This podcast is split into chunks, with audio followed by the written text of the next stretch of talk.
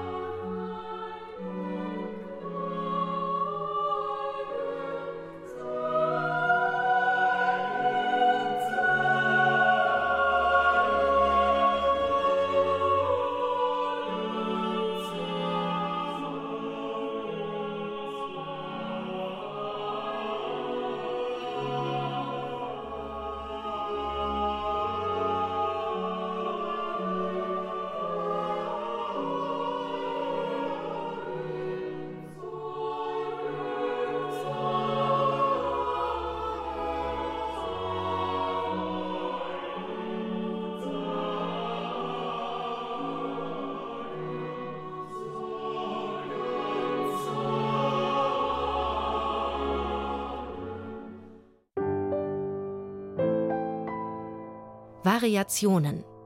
Alles wird anders.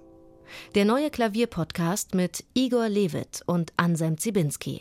Wir sprechen von Franz Liszt, Variationen über Weinen, Klagen, Sorgen, Zagen. Weinen, Klagen, Sorgen, Zagen ist das zweite Auftreten von Liszt in dieser Serie über Variationsreihen, weil, so wäre zumindest jetzt mal meine These, die Variation jetzt plötzlich zum Vehikel wird von einer sehr, sehr starken, expressiven, sehr persönlichen Aussage. Wir hatten sehr öfters davon, dass ein Komponist unterschiedlichste Daseinsformen, unterschiedlichste Stile, unterschiedlichste Satzarten miteinander verbindet. Hier ist es wieder eine Passacaglia, eine Chaconne, also ein feststehender Bass, der wiederholt wird und auf dessen Rücken, wenn man so will, ganz viele Gestalten entstehen, die aber alle expressiv im Grunde genommen in eine Richtung gehen. Die Variation ist jetzt nicht mehr so das Format des Weltreisenden, des Touristen, des sich Umschauenden, alles Mögliche Erschließenden, sondern doch eine Ausdrucksform, die sehr, sehr stark ein persönliches Bekenntnis auch abgibt. Der biografische Hintergrund, Franz Liszt's Tochter Blondine mit Marie Dagout die war Jahrgang 1835, also 27-jährig, starb wenige Wochen nach der Geburt ihres Sohnes an einer Brustentzündung. Kurz davor, schon 1858, war Franz Liszt's Sohn Daniel gestorben. Der war gerade erst 20 Jahre. Als Daniel starb, 1858, hat Liszt dieses Präludium Wein, Klagen, Sorgen, Zagen geschrieben und dann 1862 diese Variationen. Er war damals in Rom, hatte eigentlich vor, Caroline sein Wittgenstein zu heiraten. Diese Hochzeit wurde dann vom Vatikan nicht gestattet und er war sowieso persönlich in einer ziemlich tiefen Krise. Und da nimmt er sich dieses Thema aus Bachs, einer der ersten Weimarer Kantaten von 1714 und hat diese Variationsreihe geschrieben. Die muss man auch irgendwie in längeren Zusammenhängen erleben, weil das einen großen emotionalen Sog entfaltet. Oder?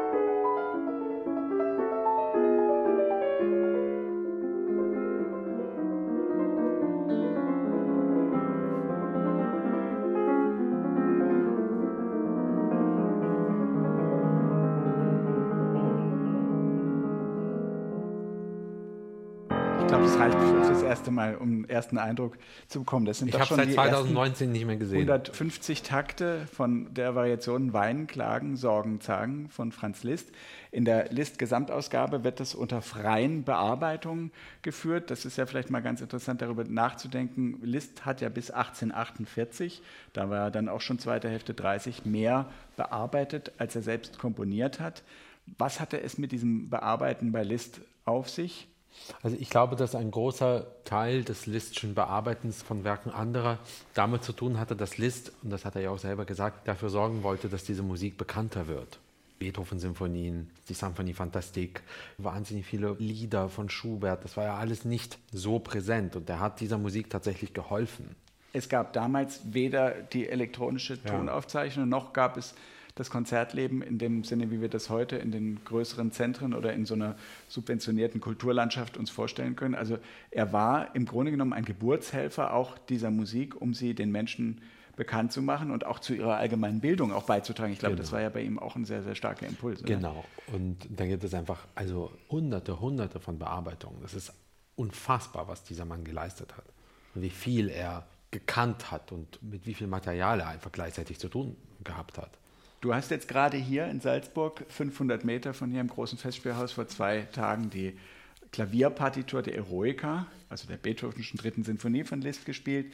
Wie fühlt sich das an, diese Musik unter den Fingern zu haben, abgesehen davon, dass es unheimlich viele Noten für zehn Finger sind? Es ist irrsinnig erfüllend. Also ich meine, es ist so erhebend, einfach diese Musik zu spielen und irgendwie das Gefühl zu haben, die gehört mir halt auch.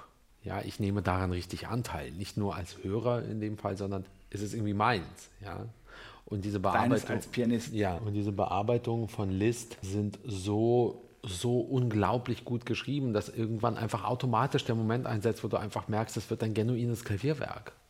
Es fehlen mir eigentlich die Worte dafür, was Franz Liszt ja in seinem Leben geleistet hat. Es gab ja Zeiten, da hat man dann gerne darüber nachgedacht, was ist jetzt hier original und was ist jetzt hier legitim und so weiter. Heute ist es doch vielleicht eher sogar faszinierend zu sehen, wie sich so die Zeiten begegnen. Also ja. hier im konkreten Fall dieser Variation haben wir eine Einleitung, vielleicht magst du sie noch einmal kurz nochmal anspielen, die komplett aus Liszt's Hand ist, die aber natürlich schon antizipiert, welches Thema dann gleich variiert wird. Das sind im Grunde genommen die ersten 17 Takte dieses Stücks.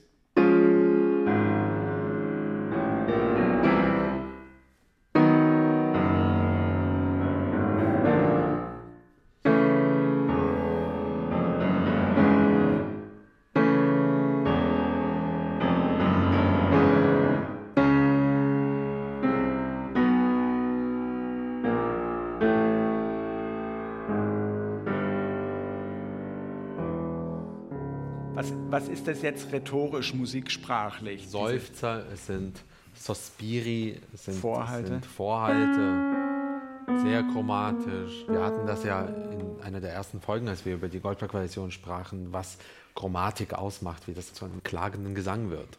Und ein ständiges Abwärtsgleiten, auch allein genau. die Abwärtsbewegung. Und das ist etwas, ja was, was, sich durch das ganze Stück zieht. Dieses mm, mm, mm, In den allerersten Takten verpackt das ja, ja, ganz geschickt hinter diesen vierstimmigen Akkorden. Ja. Willst du es noch einmal nur die ersten Akkorde nochmal?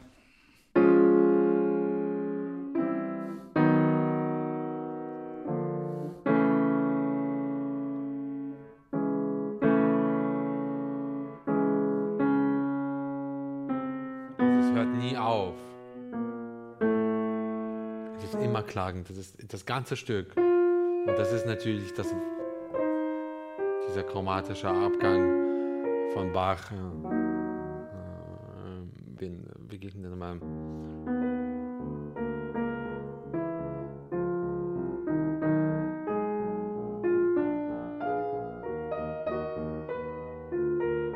Auch eine Hamelmesse hat er.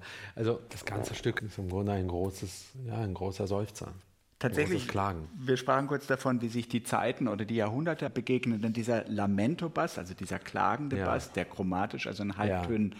absteigt, ist ja eine Formel schon uralt aus dem 16. Jahrhundert, ja. die dann immer wieder, dein Freund Alex Ross hat darüber ja mal einen wunderbaren Aufsatz auch geschrieben, sich immer wieder bis in die moderne Popmusik, Hotel California und solche Geschichten immer weitergezogen hat eine viertaktige Formel, die immer wieder zurückführt, quasi von der Quinte zu dem Grundton und damit natürlich diesen Zyklus in Gang setzt, ja. der im Grunde genommen unendlich ist. Unendlich. Willst du das nochmal ganz abstrahiert einmal vorführen, wie dieser Bass verläuft?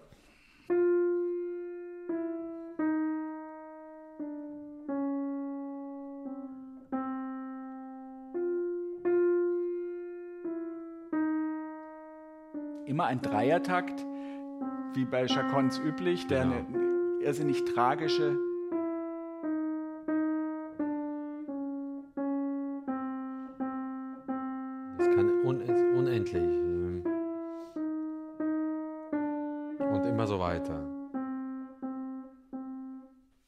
für Liszt, den großen Virtuosen, den Zigeuner, wie er sich ja auch selbst ein bisschen stilisierte. Das Wort benutzt man heute nicht mehr, aber das ist natürlich damals schon noch ein bisschen auch diese Bilderwelt gewesen. Der Ungar, der Rollenspieler, der dann nach Rom ging und sich auch die niederen Weihen als Priester verleihen lassen hat, ist das natürlich ein weiter Weg in seiner spirituellen Reise. Ja, ja, irre. Er hat in seiner Weimarer Zeit Präludium und Fuge über BACH für Orgel geschrieben. Er hat Ad nos ad salutarum undam geschrieben über diesen Meyerbeer-Choral aus Le Prophète. Dieses Stück hast du auch viel gespielt. Ein großes Orgelwerk, was dann Ferruccio Busoni wieder als Klavierwerk bearbeitet hat. Also dieses sich ins Sakrale wenden, hat aber hier tatsächlich natürlich einen sehr biografischen Genau. Anlass. Und es wird auch virtuos, es wird auch sehr insistierend. So Momente wie, dass er.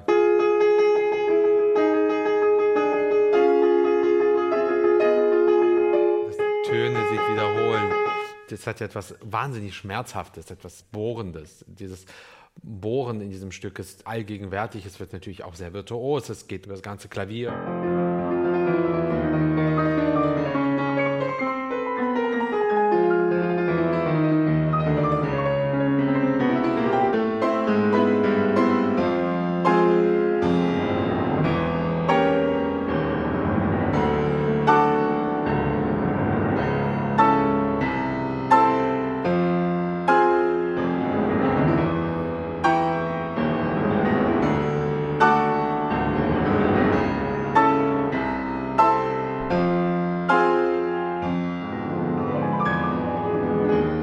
Weiter. Es bekommt so was Wellenartiges, Orkanartiges, aber es hat immer ein ungeheures Klagen und wirklich eine Tragik in sich. Wie, wo, wann hast du dieses Stück gespielt? Was sagt es dir? Ehrlich gesagt habe ich nur ein einziges Mal in meinem Leben gespielt, hier in Salzburg.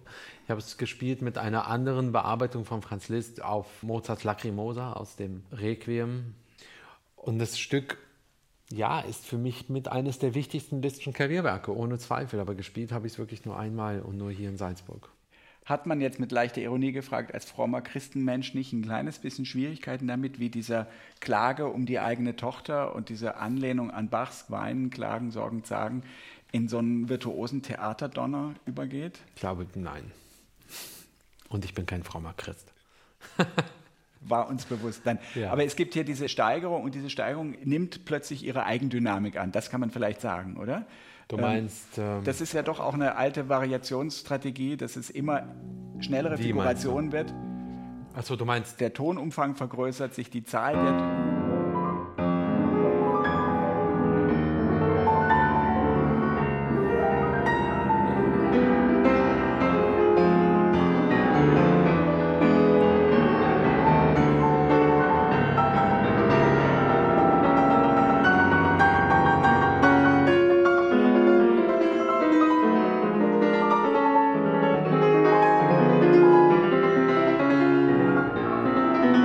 Eine pianistische Technik,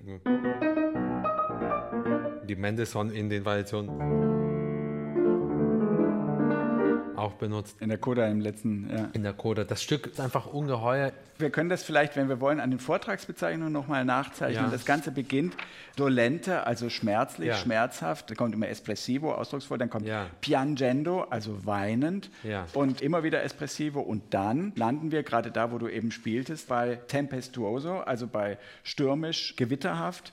Das Interessante ist, dass sich ja. der Dreivierteltakt, der bei Listesso Tempo, das war Takt 167, in einen Viervierteltakt verwandelt. Und da schreibt Liszt sehr schön, keine marschartige Akzentuation. Weil Genau. das natürlich plötzlich eine heroische Qualität bekommt. Willst du diese Stelle nochmal spielen? Vielleicht 163, vier Takte, bevor es dann in den. Ja. Aber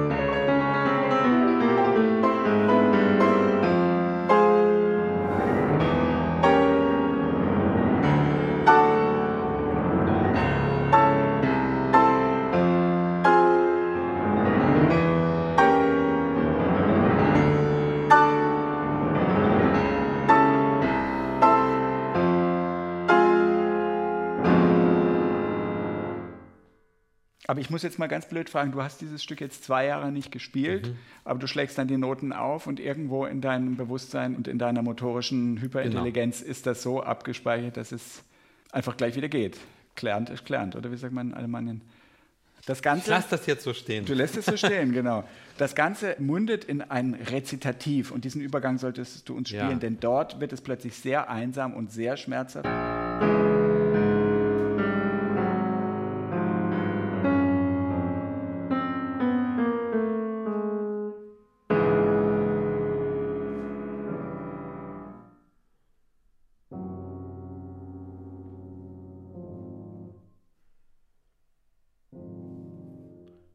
Lange Pause, Lungenpause.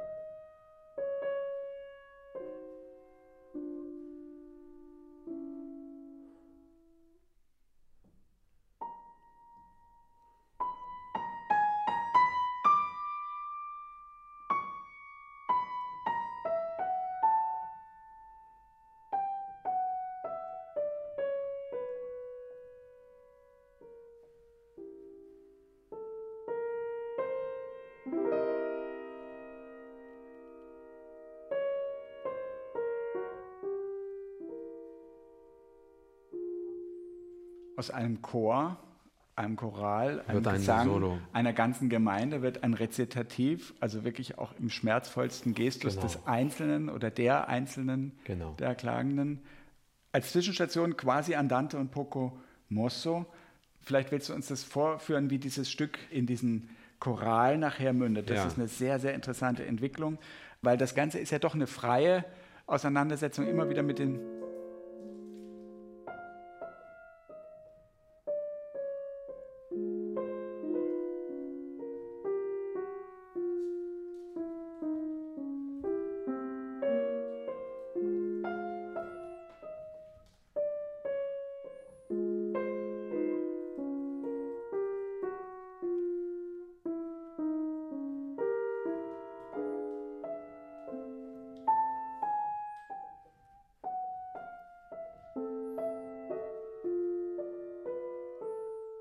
Klagen sind sehr kurz, sind sehr abgerissen, aber enden nie. Also ich finde das jetzt auch deswegen sehr, sehr interessant, diese Stellen, weil der späte List mit den solo kurzen Klavierstücken, der späteste List ist ja jemand, der ganz, ganz wenige Noten nur noch ja. schreibt, unglaublich spärliche Texturen, manchmal auch hart am Rand des Atonalen. Ja. Und hier ist plötzlich aus diesem sehr theatralischen und sehr virtuosen und sehr volltönenden was extrem karges jetzt geworden. Ja. Und umso größer wird dann der Aufstieg quasi die Rückkehr. Gemendo stöhnend, gell?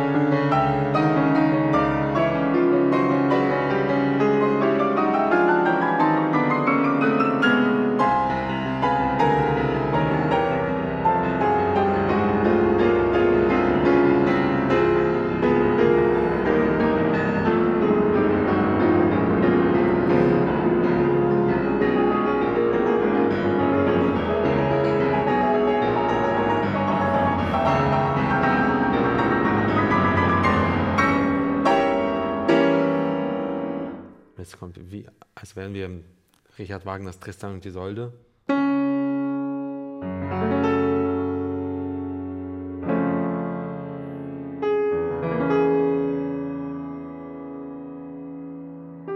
Wieder eine Art Rezitativ, Kadenz.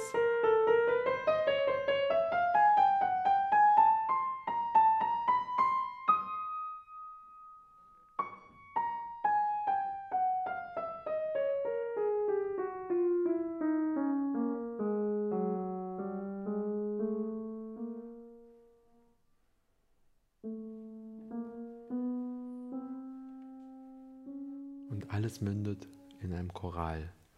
Was Gott tut, das ist wohlgetan, dabei will ich verbleiben.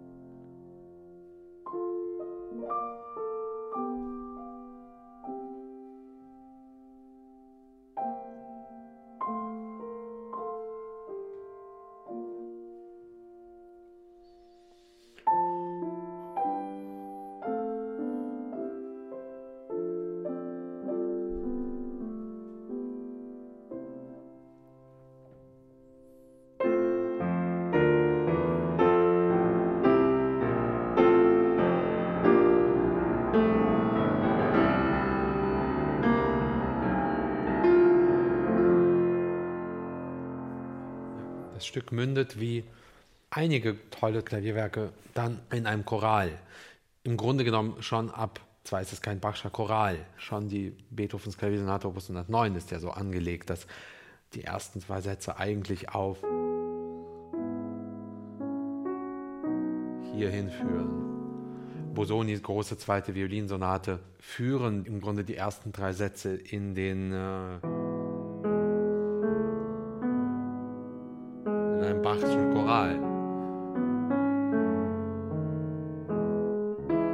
Mendelssohns erstes Präludium und Fuge.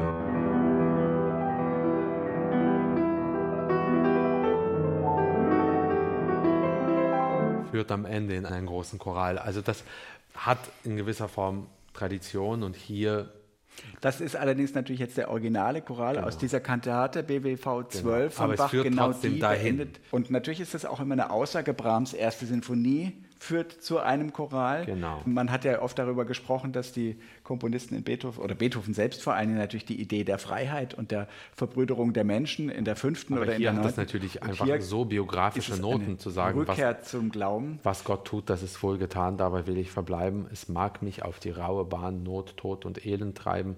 Es wird mich Gott ganz väterlich in seinen Armen halten. Drum lasse ich ihn nur walten. Das schreibt er dann kursiv als letzte Als Zeile letzten noch. Zeile schreibt das lässt genau. Und es hat natürlich auch eine zutiefst berührende biografische Note. Und dieses Werk endet, ich will nicht mal sagen triumphal, aber in so einem Brucknerschen Sinne feierlich, Apotheotisch. kann man schon sagen, oder? Schon.